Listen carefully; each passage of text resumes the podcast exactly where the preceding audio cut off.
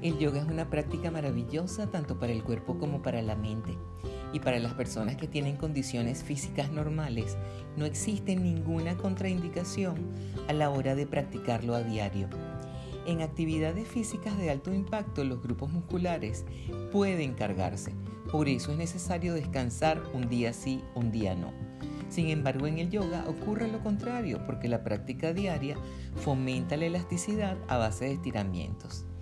Si eres principiante, debes hacer yoga mínimo dos veces por semana, de lo contrario nunca verás resultados. Si eres intermedio o avanzado y quieres hacer yoga a diario, avísame y te envío los horarios. Un abrazo.